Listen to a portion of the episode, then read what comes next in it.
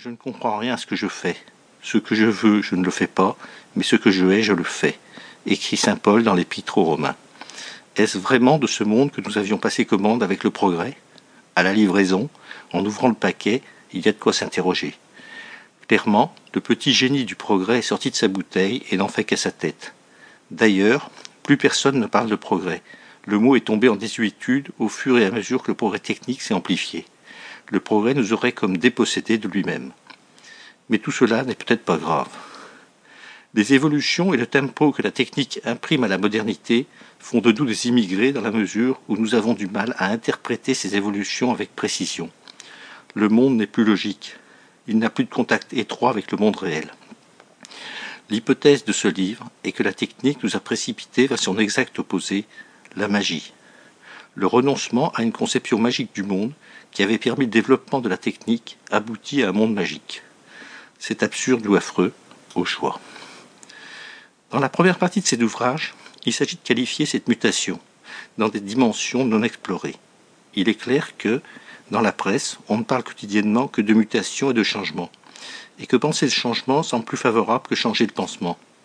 Ce ne sont donc pas les idées sur le changement qui manquent, c'est donc dans son lien avec la technique que nous entendons saisir la mutation. Sans que nous y consentions, la technique a changé les fondements de notre identité, de notre rapport au temps, à l'espace, à l'individualité, au travail. Ce ne sont pas seulement nos conditions de vie qui se transforment et se sont transformées, mais aussi l'unité centrale de nos cerveaux. À chaque génération, un nouvel homme apparaît dont la nature ne dessinait pas les contours, à chaque lancée, la roulette de la technique fait sortir un nouveau numéro pour l'homme. Faites vos jeux, rien ne va plus.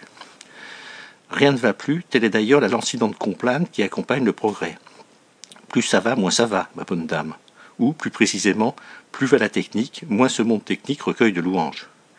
Voici donc qu'entre en scène le personnage caractéristique de cette aimable modernité, le prophète de l'Apocalypse. Version imprécateur, genre Saint Jean-Baptiste. Repentez-vous, convertissez-vous ou version sophistiquée genre Ivan Illich.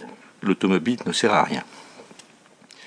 L'analyse de ce discours apocalyptique sera l'objet de la deuxième partie de ce livre.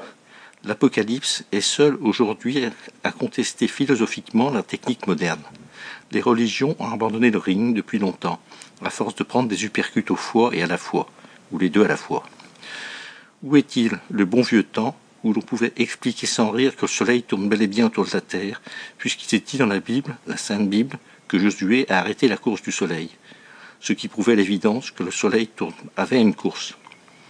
La Bible avait été dictée par Dieu à l'homme, et, si Dieu a sans doute quelques qualités, il n'a pas celle d'écrire des blagues douteuses.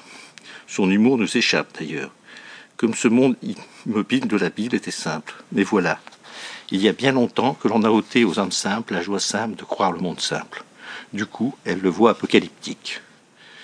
Le discours apocalyptique conteste d'ailleurs de façon consistante et construite le prétendu progrès technique. Il a cet avantage que, contrairement à la technique, il est pensé. Quand la technique n'est que brutalité impensée, force qui va sans savoir où elle va, ni même qu'elle va. Enfin, le discours apocalyptique se fonde sur un réalisme de bonne allure il ne s'en tient pas à des implications ou à de sinistres prédictions.